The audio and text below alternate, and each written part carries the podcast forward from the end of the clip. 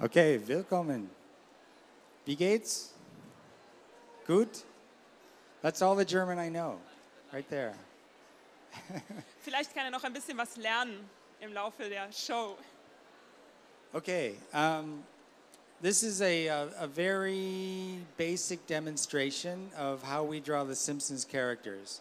And the first thing I like to find out whenever I, I do a lesson like this is how many of you like to draw? Let's raise your hand. How many? Okay. How many of you hate drawing? You, you know, you don't really want to draw to save your life. Okay, we have one, two, a couple of you. All right. Hopefully, this won't be too boring for you. Uh, but uh, do, you, do you want me to break and you can translate? Sure. Okay. Um, you start. Okay. Um, the first thing you need to know when drawing The Simpsons, and most students are sorry to hear this, but the first thing you need to know about is geometry. Also das Erste, was man wissen muss, um richtig zeichnen zu können, ist leider Geometrie. Das mögen man manche nicht hören, aber ist leider so. Now, it's not as bad as you would think because uh, geometry, as, as you probably know, is basically the study of different geometric shapes. So when we're drawing The Simpsons, we use all of the basic geometric shapes to build the character. Um, and what I mean by that, well, I'll let you translate. Also dabei geht es natürlich darum, die Grundformen erstmal ähm, zu zeichnen. Und ähm, beim Zeichnen von den Simpsons geht es eben genau darum, Grundformen erstmal aufs Papier zu bringen, um davon ausgehend weiterzumachen. So, um, at the signing that we're going to do after this, if you see me drawing the characters, normally I'm not able to do construction of the characters with geometric shapes, but I've taught myself how to draw just starting from point A and going to point B and C and all the way to the finish of the drawing. So you'll see me draw something like this.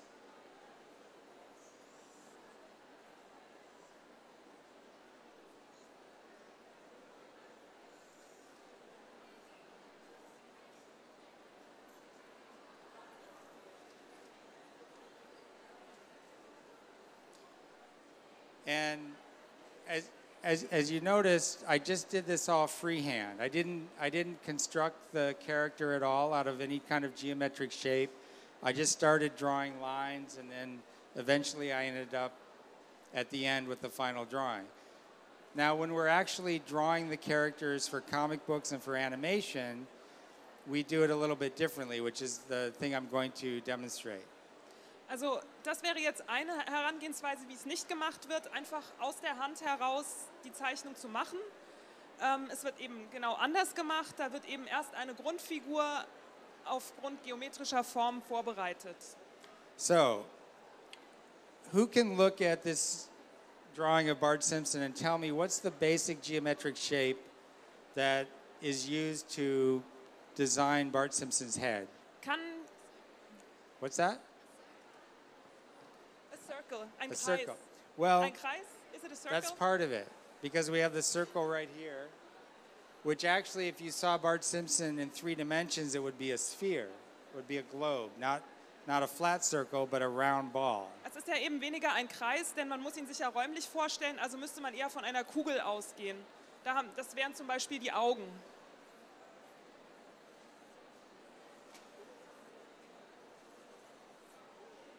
Da haben wir jetzt eine etwas andere Form. Can everyone see that? Das ist halt eher ein Zylinder. So that's a cylinder, correct. So if I was actually drawing for uh, one of the comic book pages, this is how I would approach drawing Bart Simpson's head.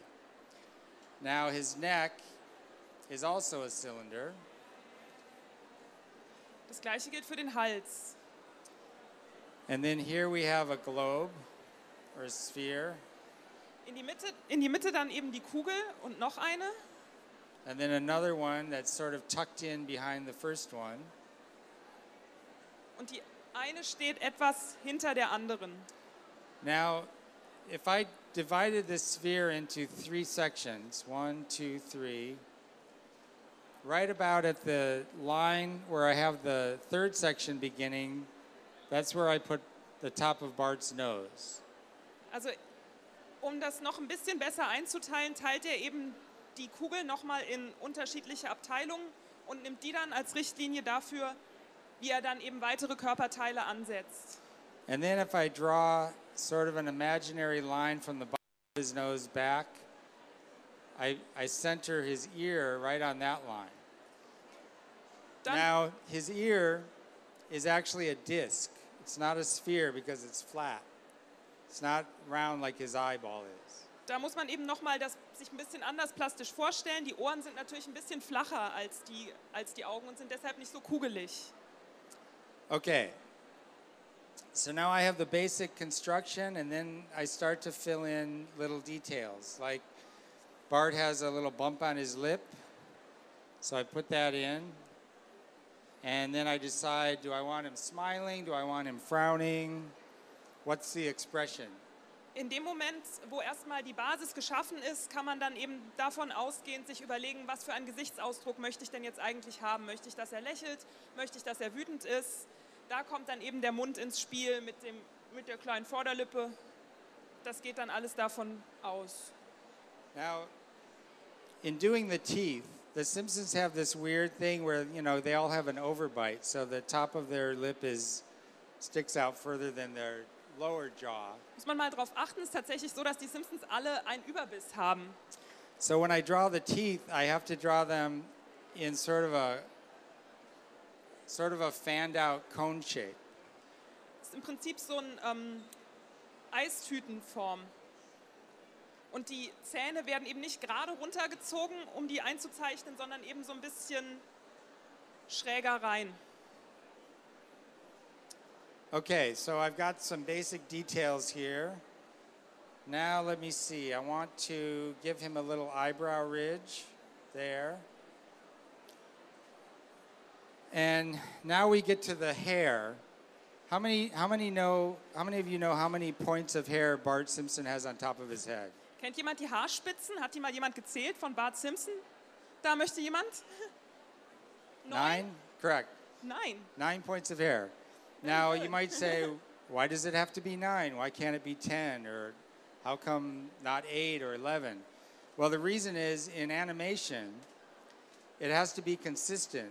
Because if you had, you know how animation works, where you have several drawings in sequence, and then you photograph them, and then they create the illusion of movement once they're all one after the other seen on film.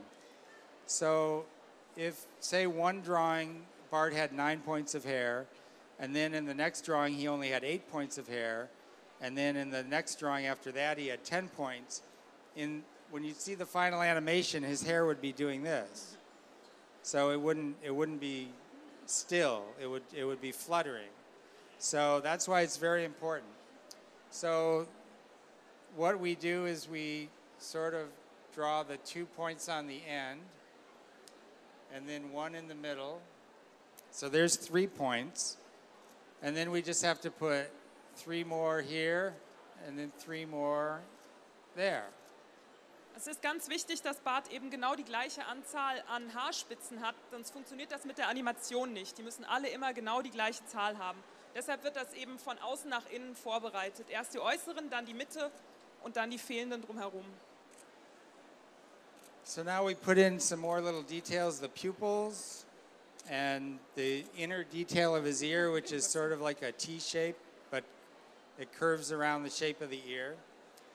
Now, go ahead and Ähm, translate that. Das Öhrchen braucht natürlich auch eine kleine Form. Da kommt dann immer so ein kleines T rein. Ja, und so werden eben die ganzen Details eingearbeitet, die dann ähm, die Grundform zu einem speziellen Charakter machen. So when when we do these drawings, we usually do them in a very light pencil or we do them in a blue pencil. Uh, and the reason for that is so that we can be nice and sketchy. We can have a lot of extra. See all these messy lines? These are all lines that are going to almost disappear when I put in the ink line over the top of it. So now I'm going to do that, and in that process, I start correcting things. If there's certain things I don't like about the initial drawing, at this point I can sort of make corrections. So I'm going to start here at the ear. Jetzt kommt die Ausarbeitung. Also die Skizze immer in einer leichteren Farbe machen. Hier ist es ein hellblau, damit man eben die Möglichkeit hat, auszubessern und diese etwas unreine Zeichnung letztendlich genauer auszuarbeiten. Und das macht er jetzt eben genau hier. So now I'm starting to make my lines much more precise. Die Linien nehmen jetzt eben Form an, damit es eben diesen klaren Strich bekommt, den man eben vom Comiczeichnen her kennt. Ja, na klar.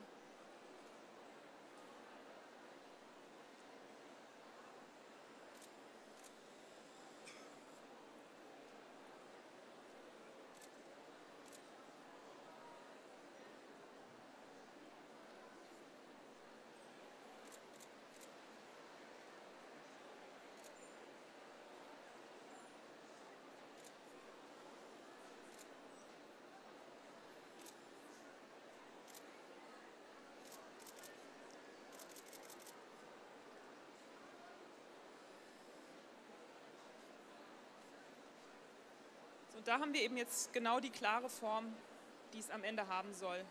Und bei der Animation verschwinden dann eben diese kleinen Linien komplett. So now you see all these messy lines don't really matter because you can still see them, but they're very faint. And then once we photograph the artwork, we can eliminate all those messy lines very easily. Or if you want, sometimes we'll put an overlay on the original drawing and then we'll put it on a light box and then we'll just ink it on the overlay and then it's perfectly clean with no pencil lines.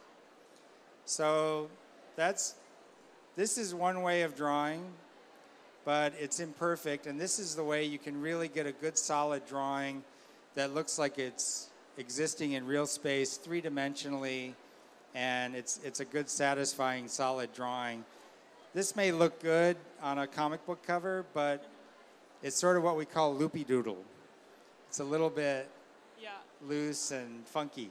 ja. Also da sieht man eben schon genau den Unterschied, dass das eben was ist, das eben nicht so genau mit den Proportionen arbeitet. Und ähm, rechts haben wir eben eine richtig schöne, saubere Zeichnung, wie sie im Cartoon vorkommen soll. Okay, so that's uh, that's the cylinder. Das Let's war der find out Zylinder. what other shapes we can use. Let's go to uh, Homer. Now, Homer is mostly made of spheres. His, his head isn't cylindrical like Bart's is, it's obviously round on top. So, with Homer, we start with a sphere. Homer ist eben, besteht eigentlich fast nur aus Kugeln.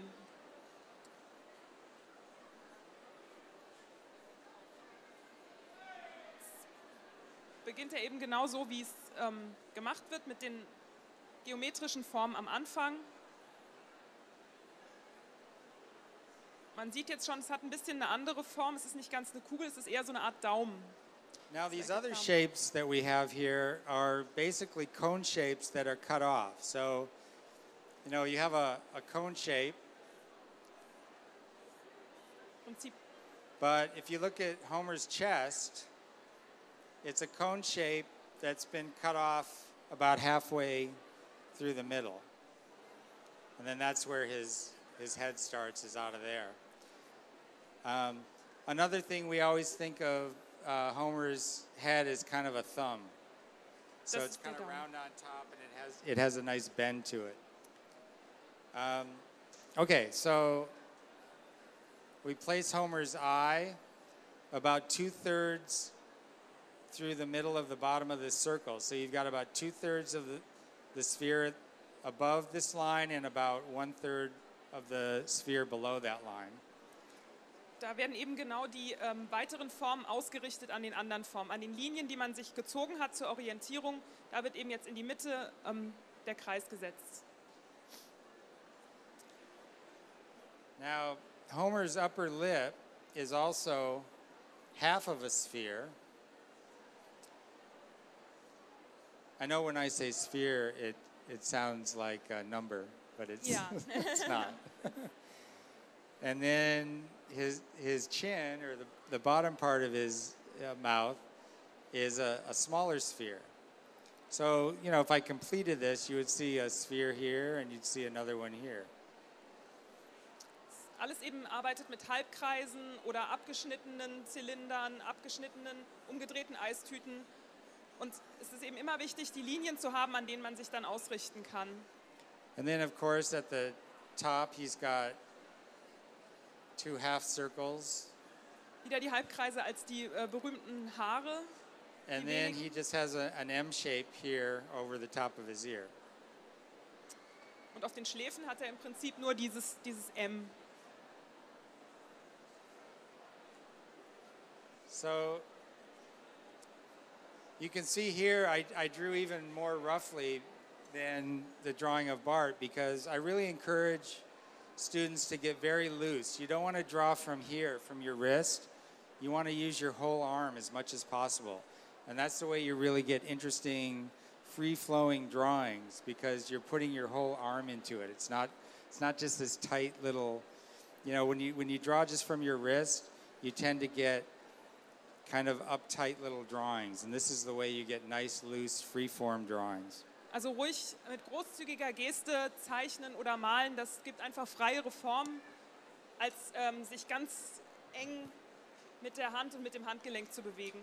So again, I'm, I'm going to start refining these lines with my ink. Jetzt werden wieder die Linien genau definiert mit einem dunkleren Stift.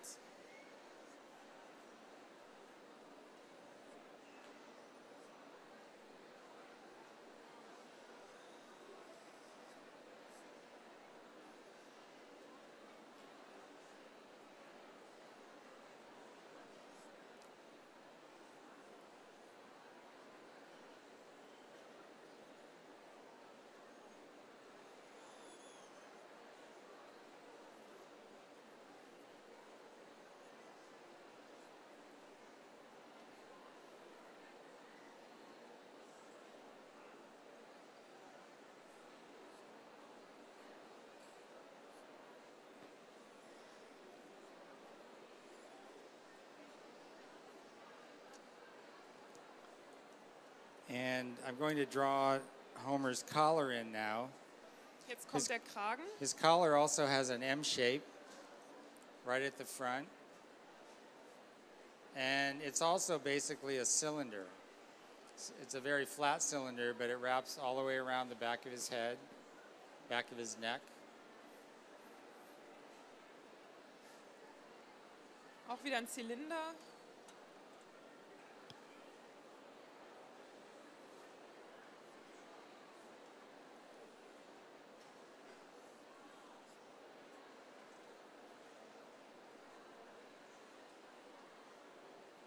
There, there's your basic Homer construction. Now his his body. One of the thing, one of the things that we like to do in teaching other animators or students how to draw these characters is think of sort of common household objects. So Homer's body is basically a light bulb, not not the modern light bulb that has the curly Q, but like the old-fashioned light bulb. Also im Prinzip ist, ist äh, Homers Kopf ja eine Glühbirne, kann man sagen. So wie diese altmodischen Glühbirnen. So, if you imagine a, a light bulb like that, that's basically Homer's body. Das, das ist jetzt der, der Unterkörper von Homer. So, can everyone see that? Looks basically like a light bulb. But then, when I add the legs, also cylinders. Und wieder haben wir die Zylinderform für die Beine. And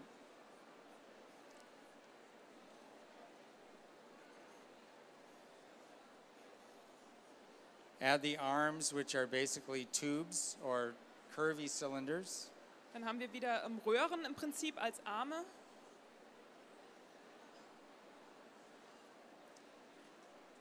And then his fingers are sort of uh, like sausages. Und er hat Wurstfinger im wahrsten Sinne des Wortes. And then when we draw Homer's feet, we sort of think of uh, like an iron that you would iron your clothes with. Bei den Füßen äh, haben wir es mit einem Bügeleisen tatsächlich zu tun. So that's that's the basic shape of Homer's feet, and then you put in the little detail of the heels. Und auch da wieder Grundformen und Details.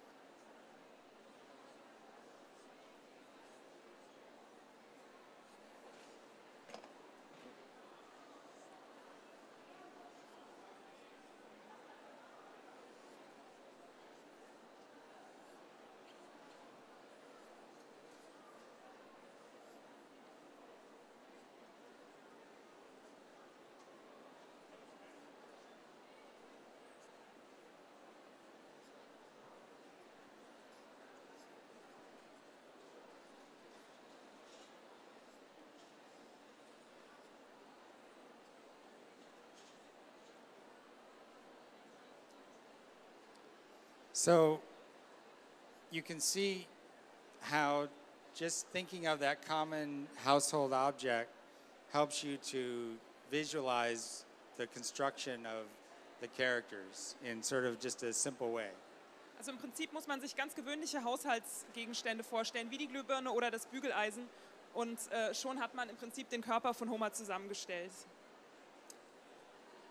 So, how much time do we have left?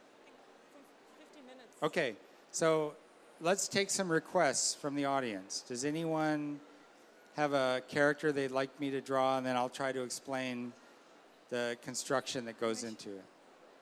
Mr. Burns. Mr. Okay. Burns. All right.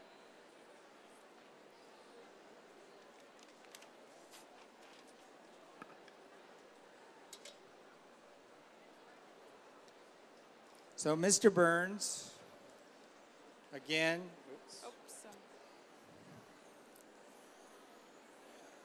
we, we start with a sphere. Wieder eine Kugel.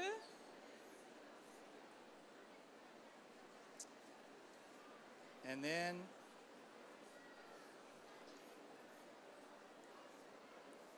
we have sort of a, a pyramid shape Dann kommt da noch so eine Art Pyramidenform dazu and a cylinder. und wieder der Zylinder.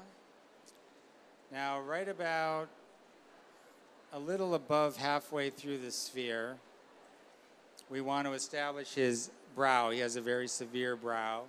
Also So we just sort of draw a line there, and then we put a couple of half spheres, half globes. das dient jetzt dazu, die Augenbrauenpartie darzustellen. Mr. Burns hat ja eine ziemlich starke Augenbraue, böser Mann. Deshalb ähm, kommt die in die Mitte der Kugel und darunter dann eben die Halbkreise als Augen.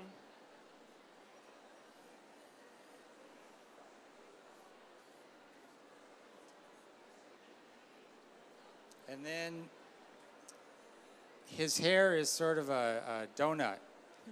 It's like a donut shape wrapped around the back of his head. Also ein Kringel, ein Donut quasi. And then he, he's got little sideburns, and then his ear peeks out there behind the sideburns. Und Koteletten braucht er natürlich auch. And bags under the eyes. Augenringe. He's got very small, sharp kind of teeth. Die kleinen scharfen Zähnchen. And he's got three age spots on the top of his und head. drei Altersflecken auf der hohen Stirn, der sehr hohen Stirn. And of course, Mr. Burns has sort of a hunched posture. Naja, seine, seine Haltung ist natürlich, äh, wie wir es kennen, ähm, sehr gebückt. So you notice the neck doesn't really come from the middle of the shoulders like it would with Homer or Bart or Marge. It sort of comes from the front because he's got this sort of hunched. Man muss den Hals, den Hals eben anders darstellen als bei Homer, um diese bucklige Statur zu zeigen.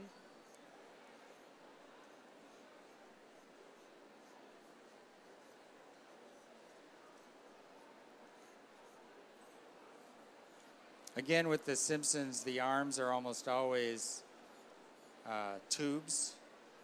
Wieder haben wir die Röhren als Arme.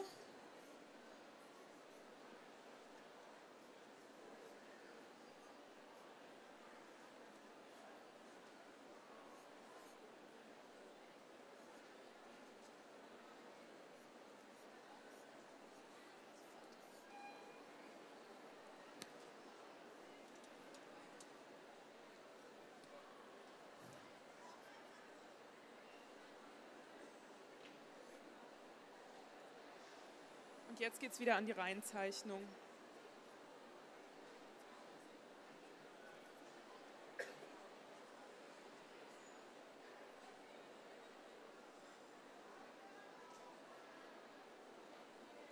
I don't really know how to describe his uh, nose in geometric terms, Es ist schwer, except that it's sort of a cone shape, but it's it's more of it's like a tubular cone, if such a thing existed.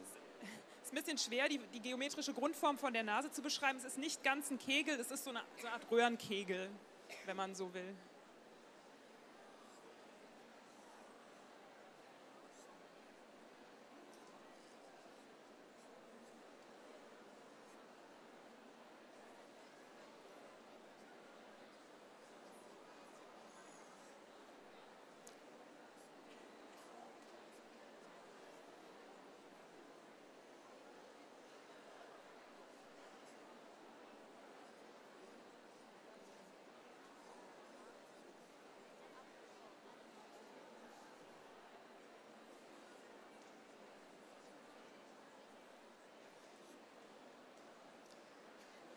Now, I didn't sketch this out, but I've done this enough times that I don't really have to. But I'm going to add in his collar and uh, details of his jacket. Er hat es jetzt nicht genau ausgearbeitet im Grundriss, aber er zieht das jetzt so nach.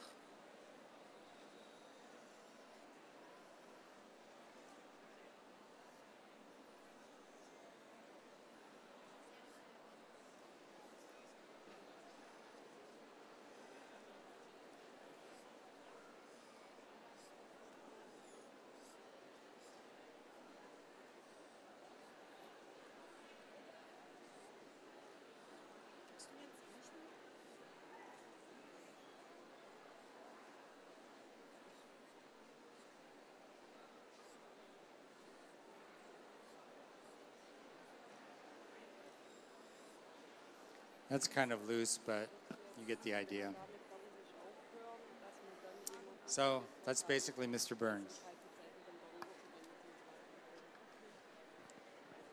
Um, one of the characters I have the heart. Yes, let's take some questions. No question? Does anyone have a question at this point? Any questions? Irgendjemand irgendwelche Fragen? Zu? Ja.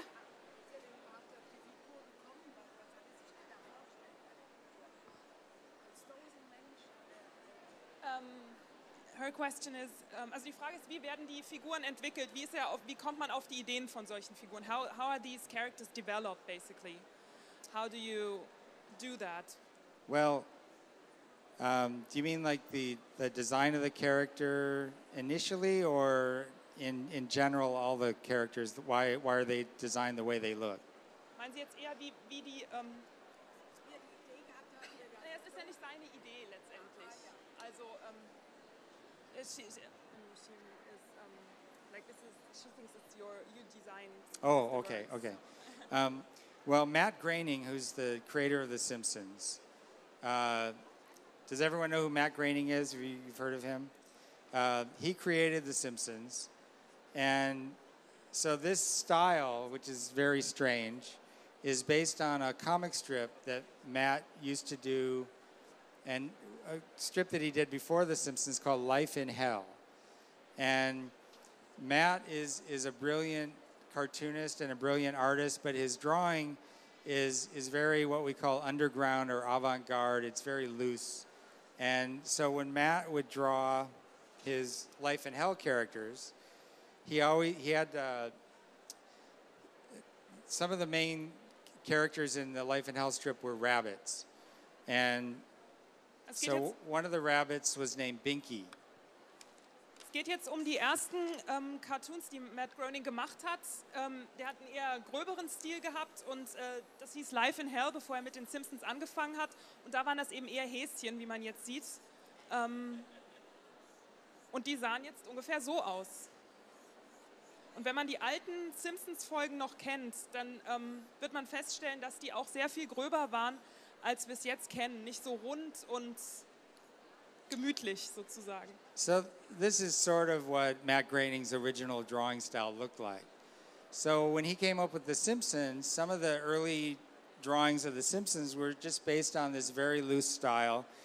And so he would draw Bart like this. This is this is basically Matt Groening drawing Bart.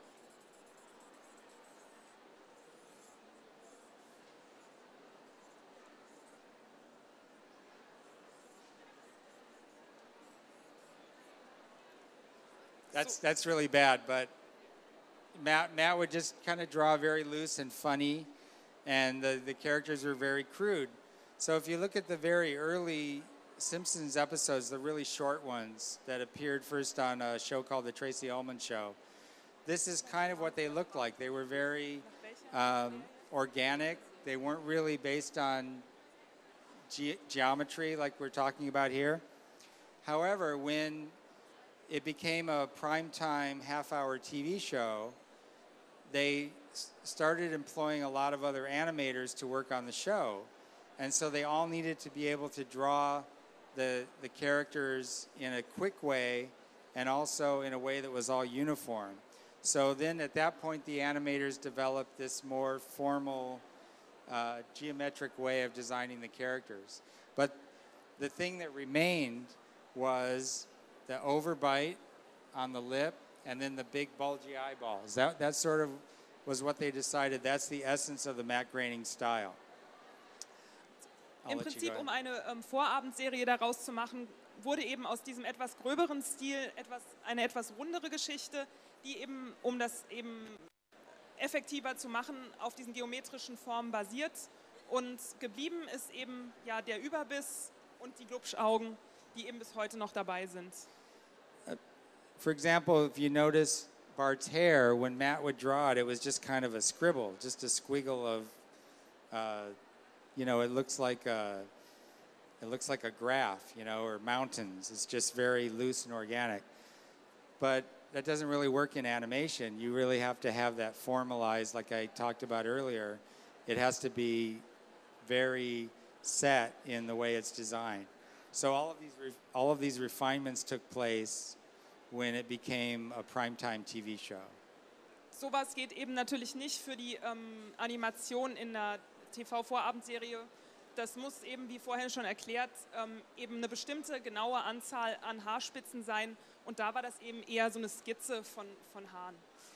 Ich kann dich leider gar nicht mehr dran nehmen. Wir sind jetzt nämlich leider mit unserer Zeit äh, am Ende. Aber es gibt jetzt die Möglichkeit, ähm, sich von Matt von Bill Morrison sich diese, ähm, was signieren zu lassen und selber ähm, was zeichnen zu lassen. Also wir haben dafür was vorbereitet an ähm, Zahlen, Nummern, die man ziehen kann. Also ich verteile hier jetzt die Tickets, wie vorhin schon angekündigt. Es geht nur mit irgendeinem Simpsons-Comic oder Buch oder mit Sketchbook. Weiße Zettel signieren wir nicht. Ich verteile die jetzt und dann gehen wir rüber zu Stand 8, also darüber dann. One thing, one thing I would like to add is all of the stuff that you saw me doing and much, much more. We, we actually did a book, and what's the name of the book in How uh, to Draw the Simpsons heißt es im Ja. Original. Ähm, ist, ist der Simpsons-Zeichkurs. Das haben wir bei uns am Stand, kommt einfach vorbei. Und wir haben es auch hier im Comic-Shop zu kaufen. Right. So if you want to see more of that, buy the book. uh, yes.